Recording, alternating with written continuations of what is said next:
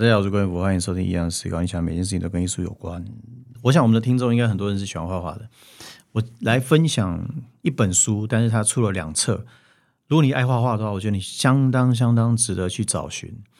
好，然后呢，因为从小到大我也看了很多的画册，就是教画画的也好，或是画插画的，或者设计的都好。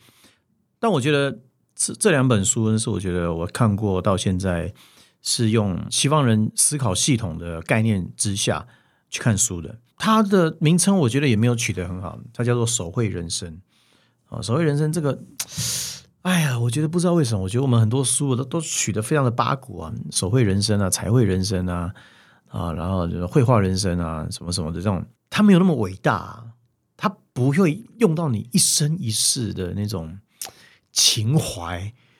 去投入到那种痛苦的深渊，好，我觉得可能就取一个比较更简单的名字，就是用手去画画，或者是开心就画画，对，弄得很生活，然后很快就可以把这个文字给 pass 掉了。因为在绘画世界当中，它是用线条、颜色、还有构图、还有点线面来代替所有的文字的，所以文字坦白说，它很难去取代怎么样形容去画画这件事情。但我今天要介绍这两本书呢，它的中文就叫《手绘人生》，它的书封面呢是牛皮纸，好，然后很简单很简单，感觉它是就是要给想要画画、想要学画画的人看的，啊，一支画笔、一个笔记、一则故事，感受人生的创造力，为自己的梦想与冒险上色，所以它没有对错，它没有好坏，它没有规矩。啊，打开它介绍了世界各地非常多的很有名的艺术家，有来自瑞典的啊，然后有美国的啊，好，然后有匈牙利啊、西班牙啊、意大利啊都有。那它里面的材料，它的媒材也不是只是铅笔、圆珠笔哦，有水彩、有色粉，然后有粉彩啊，有亚克力也有，然后有有签字笔、有钢珠笔，好，任何都是什么纸都可以。好，废报纸或者是茶垫杯子，杯子的茶垫、餐巾纸，好，专业的速写布里面都有啊，甚至还有一些剪贴。你把你喜欢的杂志要丢掉之前啊，你把一些你觉得好的颜色、好的色彩可以帮助你的创作，你就把它剪下来用，都有。它并不是一个说哦，一定是艺术家才能做的事，或者是一定是。手绘家或者是插画家才能做的事，我觉得一直想要跟大家宣导一件事情，就是绘画，绘画，绘画真的是一件非常门槛非常非常的低，但是它心灵价值非常非常高的一个动作，一个行为。好，你在画画的时候，你充满了充满了协调性，充满了你的人人生观点，充满了你的想法，充满你的动力，你的个性，你的精神都在里面。所以我觉得画画是一个非常非常好来检视自己的一件事情。好，你洗澡的时候，你可以画画的时候想到洗澡的时候，想到你上厕所的时候，想到你睡觉的时候会是什么模样？啊，想想在这个城市当中，如果出现一个怪兽，那个怪兽的手在哪里？哈，然后在在我们的小巨蛋，或者是在哪个国家，在意大利斜塔，或者是在拱门，什么任何地方都可以出现任何东西跟任何事情。你可以用你的绘画的方式来搬弄是非、搬弄对错。你在医院里面、急诊室或者是一般的手术室，什么都可以体验到那种感觉。每一个艺术家呢，他都有一篇注解啊，画画像像是一场秀，真正的体验生命，然后用涂鸦驯服你的想象力，没有规则的视觉之旅，发泄创意的唯一途径。啊，你知道很多写剧本的导演啊，或者是一些。作者他们都是很会画画的啊！一本画册记录一次旅行，给自己一个目标，就是我今天这次出去就是要一本，要把这本画完。对，那怎么画呢？随便画都可以，真的。我在上面看到太多太多很杰出的一些插画家啊，在皮包里的书桌啊什么的，画的很粗糙，但是画的非常具有情感啊！所以创作永远都是把情感放在你的技巧之上的。你一定要有相对的情感跟相对的冲动，你做出来的东西，它就不会有任何的设限，因为你要完成的是你内心跟你脑筋里面想要表达的东西，这是最重要的。那《所谓人生》这两本书，其实之前我记得我是在成品书局买了，我买了四五套，然后我留下剩最后一套，然后它有在再版作者是 Daniel Greger，然后美术设计罗新梅，选书是郭宝秀、吴维珍，总编辑是郭宝秀，发行图玉，啊，出版是马可波罗文化。好，然后我这个是二零零九年买的，二零零九年第一刷，二零一零年第二刷，好，买三百八十块。那时候我记得我是在成品买的。好，之前还有一个书局叫雅典书局，雅典书局有很多设计类啊、艺术艺术类的那个一个书。那既然现在开了 podcast，我觉得我现在想到我有很多书可以带到现场来，然后跟大家分享。对，画有画画的，也有设计的，也有摄影的，也有观念的。对，那我觉得这都是对于我的创作非常非常大的帮助。今天想跟大家聊聊画人像，画人像这件事呢，其实是每一个画家成长过程当中的一个必经过程。那小时候我在国中、高中的时候呢，就是每天都要上课的时候，其实我在课本上都会画很多的画画。最大最大众的就是画人像。为什么？因为我觉得画人像最能够表现出我与他。之间的距离，我与他之间，我懂得他的故事的部分，这是我可以去编排的、去创作的。尤其是画一些伟人，或者是画一些电影明星，画一些自己。好，我觉得艺术家尤其最爱画的就是自己的画像。为什么？因为画自己画像的时候，你不用有包袱的，怕把自己画丑掉。对，而且我相信每个艺术家都会把自己画的非常非常的准确跟到位，因为没有人比你更了解你自己了。对，因为我们有两个部分，第一个就永远看到自己的好，第二个就永远看到自己的残缺。但在画画的时候，通常心一静下来，动笔的时候，想的都是自己的纠结、自己的情绪、自己的一切。那我觉得这个东西，你只要能够深刻的捕捉到的话，它都非常非常具有感情的。而且画自己，等于是每一笔下笔的时候，都在扪心自问，跟自己对话，这是肯定的。那其实你们知道。画人像的这个历史啊，其实从文艺复兴开始，好，从文艺复兴开始，他们画家都会去画很多的贵族，对，那这它是属于服务性质的。那再讲到我的我们的小时候，然后就西门町啊，都会有看到有人在画。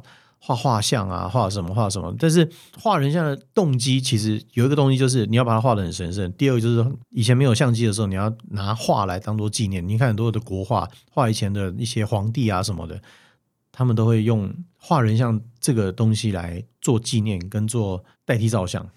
我几乎每一年每一年都会画一两张自己的自画像放在自己的工作室里头，因为我觉得在画自画像的时候，就有一种跟自己对话的感觉，而且。眼神的角度，跟你肩膀的角度，跟你下巴的角度，它都可以表现出一个画像。它的眉宇之间，它透露出的是自信、骄傲，还是怯懦，还是委屈？哈，都会有这样的一种情绪的分布。这是绘画当中构图的一个关键跟奥妙之处。其实最近也有很多人会说：“哎，燕福，你画像画的很好，你可以帮我画一个我的人像，或者是画我们全家福。”我就跟他说：“我千万你不要叫我定制，因为我画你你是不会满意的，因为我不会把你画的特别漂亮，或者把你画的特别帅。对，因为我会有很多自己的绘画的语言在里头，自己绘画的方式在里头。那这个方式不属于你，它只是属于我。你有办法接受吗？我相信一般人是没有办法接受。我我会把画画的很好，但是我不见得在画你啊，我只是在画画而已，我不是在画你。对，那是不是画你好像也不是很重要。”对，如果你要看我的话，其实我觉得，因为我有展览，你都可以去看。对，在画里面，不管有没有画到人像，如果可以投射到你自己的心里，我觉得那都是你自己心里的一种自画像的感觉。东方人跟西方人的自画像有，嗯，有非常非常不同。因为小时候有一个电影叫做《道道道》，什么人间道，里面有一个道士，就是五马，五马他画一个人像。好，那个我印象超深的，他是反过来画，他是先画他的头，然后再画他的五官，然后翻过来之后，哎，就是一个头像，但他是用毛笔用宣纸画的。好，因为用毛笔画人像，用宣纸画人像，它比较有点类似速写的感觉，就是用最快速的，用最快速的手法把轮廓勾勒出来。你们有没有看很多历史课本里面的一些古代人物，几乎都是留白。几乎都留白有没有？然后都是线条，像孔子啊、孟子啊，像很多古代伟人他们的画像，其实都是这样子。他并没有一个很明显的肤色，然后眉毛、双眼皮，然后阴暗、阴影，然后角度在里面，不会，它就是一个很书写的方式在记录这一个人的样貌，所以还是当做是书写的方式在画画，这是东方画的一种特色。那西方画的特色就是，我今天要画你了，既然我要画你了，一定会有目的，因为画人像有两种，一种是通常都是把这个人给神圣化，像小时候我们会。小时候，我外公家里就有很多画像。那以前我们的上两代的祖先，他们都会挂在那个客厅的梁上。那小时候不懂的时候，真的还蛮可怕的。对，然后两三张，然后通常他们都是都是用黑框，有没有？然后都会觉得哇，这个人是谁？这个人还在吗？然后会觉得那个画像好像在跳啊，那个人在动一样。那以前是还有很多的素描炭笔。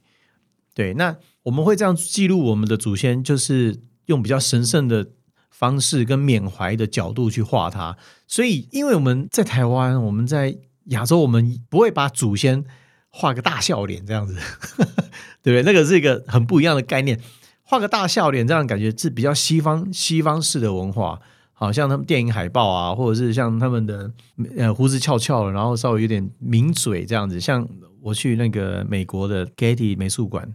盖蒂美术馆，他的那个创办人进去的时候就有两张很大的画像，全身的画像我记得，但是他们是趾高气扬的笑，而且有点眯眯眼的笑。我觉得他是很有趣味的，很有虽然很有时代感，但是他的表情是很很很现在很当代的。这是西方人在描述他们的肖像的一个最大特点。好，那另外一个就是你们有看过一些通缉犯的画像？通缉犯的画像，那那那那就很有趣了，也是几乎都是用线条勾勒的。因为以前的通缉犯的画像其实太妙。我们这一集怎么会讲到通缉犯的画像？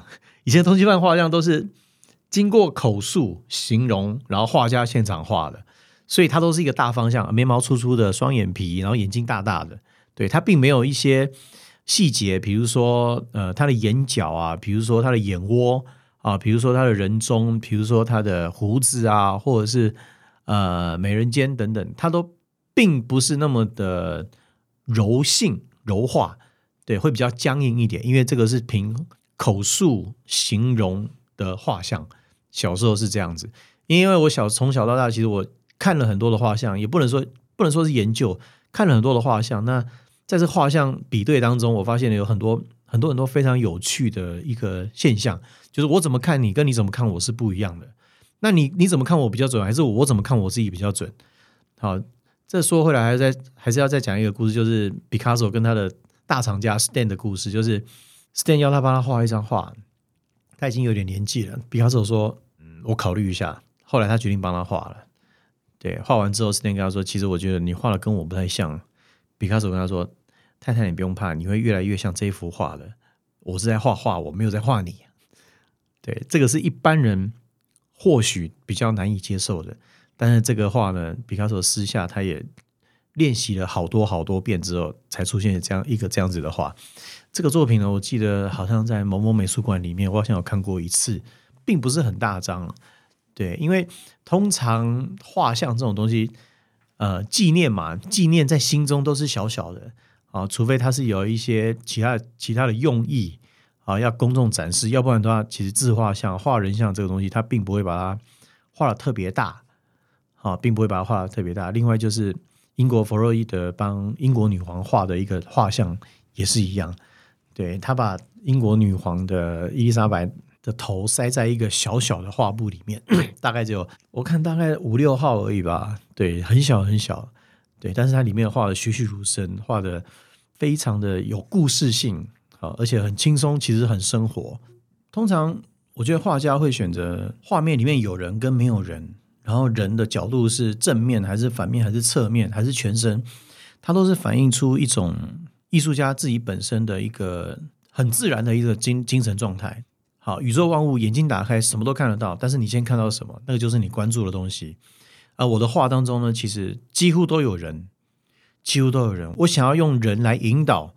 这个画面里的故事往哪个走向去，往哪个方向去？不管他身体的角度，或者是他的动作，或他的眼神，或者是他的颜色，好，他的抬头低头的角度，好，我觉得他都能够表现出一个人跟一个作品他的氛围。